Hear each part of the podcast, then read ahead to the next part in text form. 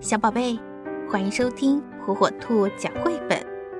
今天火火兔要给小朋友们讲的绘本故事，名字叫《欢的礼物》。有一位年纪好老好老的獾，他常常帮助大家。当獾看到土拨鼠和青蛙快乐奔跑的样子，他觉得自己似乎又比以前老了许多。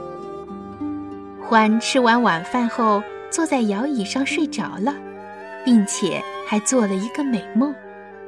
他梦见在没有尽头的长隧道里，不需要拐杖的向前跑了起来。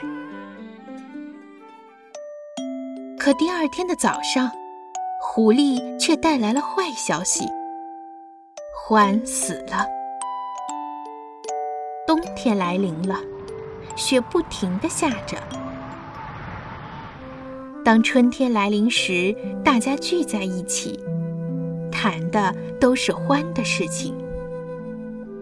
土拨鼠告诉大家，欢曾教我用一张纸剪出了好几双手拉着手的土拨鼠。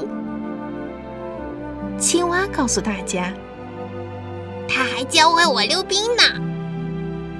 狐狸说，獾教过我打领带。兔太太说：“獾曾教过我做姜饼。”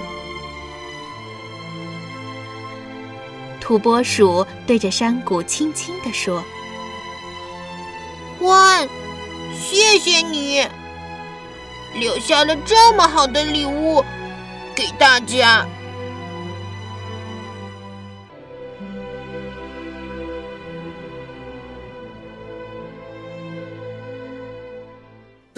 爱玩是孩子天性，可是如何也能让孩子爱上学习呢？